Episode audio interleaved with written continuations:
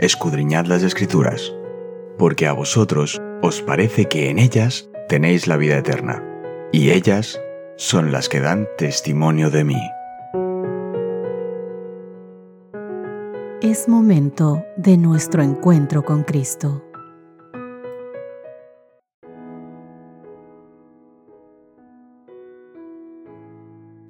Hola, hola, ¿qué tal queridos amigos? Qué gusto saludarles donde quiera que se encuentren para mí. Es un gran placer poder estar un día más junto a ustedes y abrir la palabra del Señor y juntos llenarnos de su infinito amor a través del estudio de su santa palabra. Hoy jueves 13 de abril, nuestro título es Un movimiento misionero. Y es que mediante un estudio perceptivo y profundo de la Biblia, los primeros cristianos tuvieron una comprensión cada vez mayor de la importancia de estos mensajes. Sintieron que Dios tenía un mensaje hecho a medida para esta generación, un mensaje urgente para el tiempo del fin, que debe proclamarse a toda nación, tribu, lengua y pueblo, como hemos estudiado, a fin de preparar a un mundo para el regreso de Cristo. El mensaje de los tres ángeles ha sido la motivación para las misiones evangélicas desde sus comienzos.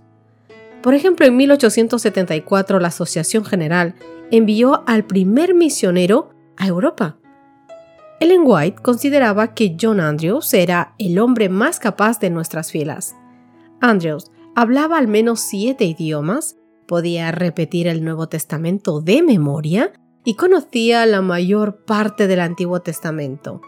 Era un erudito, y un erudito bastante brillante un escritor prolífico, un predicador poderoso y un teólogo competente. Pero, ¿por qué enviar a un hombre así a un lugar donde había pocos creyentes, realmente muy pocos creyentes? ¿Por qué enviar al hombre más capaz que tenían a un campo misionero desconocido? ¿Y por qué él estuvo dispuesto a ir? Su esposa había muerto hace unos años antes ¿Por qué estuvo dispuesto a dejar atrás familiares y amigos en Estados Unidos y navegar con sus dos hijos a una tierra desconocida, arriesgando todo por causa de Cristo? Déjame decirte, querido amigo, que solo hay una razón. Creía que Jesús vendría pronto, que el mensaje de la verdad para los últimos tiempos debía llegar al mundo entero. Durante toda nuestra historia, los mejores y los más brillantes han viajado hasta los confines de la Tierra con el fin de proclamar el mensaje de Dios para los últimos días.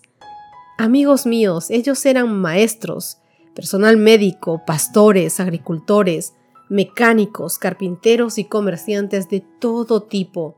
Algunos eran empleados de iglesia, pero muchos no. Muchos eran laicos que creían que Jesús vendría pronto. Vamos a ver lo que dice nuevamente Apocalipsis capítulo 6, que tanto reiterar y reiterar en él estoy más que segura que lo tienes aprendidísimo. Y veremos también Hechos capítulo 1, verso 8 y Mateo capítulo 24, verso 14.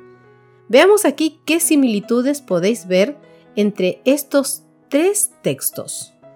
Apocalipsis capítulo 14, verso 6, ya te lo sabes, vi volar por en medio del cielo a otro ángel que tenía el Evangelio eterno para predicarlo a los moradores de la tierra, a toda nación, tribu, lengua y pueblo. Esta es nuestra encomienda. Hechos capítulo 1, verso 8. Pero recibiréis poder cuando haya venido sobre vosotros el Espíritu Santo, y me seréis testigos en Jerusalén, en toda Judea, en Samaria y escucha bien, hasta los confines de la tierra. Mateo capítulo 24, verso 14. Y será predicado este Evangelio del reino en todo el mundo para testimonio a todas las naciones, y entonces vendrá el fin. Mis queridos amigos, la predicación del Evangelio eterno atraviesa las fronteras geográficas, penetra en las regiones más remotas de la tierra, llega a personas de todos los idiomas y culturas. Con el tiempo impactará al mundo entero Qué fascinante saber que nuestro mensaje ha llegado hasta ahora a más de 210 de los 235 países del mundo reconocidos por las Naciones Unidas. Mi querido amigo, mi querida amiga, ¿qué papel podrías desempeñar tú y cómo podrías realizarlo de la mejor manera para ayudar a difundir el mensaje de los tres ángeles a cada nación, tribu, lengua y pueblo, como dice Apocalipsis capítulo 14, verso 6. Mis queridos amigos, nos ha sido confiada una gran obra, la proclamación del mensaje del tercer ángel a toda la nación, tribu, lengua y pueblo. Dios pide que cada miembro de iglesia entre a su servicio. La verdad que no se vive, que no se imparte a otros, pierde su poder vivificante, su virtud sanadora. Cada uno debe aprender a trabajar y a permanecer en su tarea y lugar como uno que lleva una carga. La iglesia entera, obrando como una unidad, combinándose en una unión perfecta, ha de ser una agencia misionera viviente, activa, impulsada y dominada por el Espíritu Santo. El Señor dijo en Hechos 1.8, me seréis testigos. Estas palabras de Jesús no han perdido nada de su fuerza. Nuestro Salvador pide testigos fieles en estos tiempos de formalismos religiosos. Pero cuán pocos, aun entre los que profesan ser embajadores de Cristo, están listos para dar un testimonio fiel y personal de su Maestro. Muchos son los que pueden decir lo que hicieron, osaron, sufrieron y disfrutaron de los hombres grandes y buenos de las generaciones pasadas se vuelven elocuentes al presentar el poder del Evangelio que habilitó a otros para regocijarse en penosos conflictos y para quedar firmes contra fieras tentaciones. Pero al par que son tan ardosos en cuanto a presentar a otros cristianos como testigos por Jesús, no parecen tener ninguna nueva ni oportuna experiencia propia de qué hablar o qué relatar. Querido amigo, sin una fe viviente en Cristo como Salvador personal, Créeme, es imposible hacer sentir nuestra fe a un mundo escéptico. Es necesario, muy necesario, que vivas tu fe primero, que la practiques, que la vivas diariamente, para poder hacer que tu testimonio cree impacto en los demás, porque solamente teniendo un contacto personal con Dios es como tú podrás estar lleno de Él e impactar a otras personas.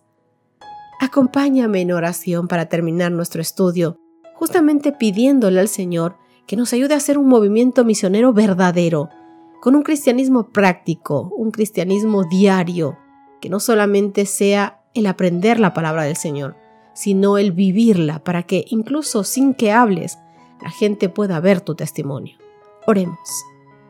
Querido Señor que estás en los cielos, te agradecemos inmensamente, Señor, la oportunidad de estar frente a ti Eres maravilloso y magnífico, Padre. Tu misericordia se extiende en todos los confines de la tierra. Tú nos das tu bendición, tu amor, tu perdón, Señor.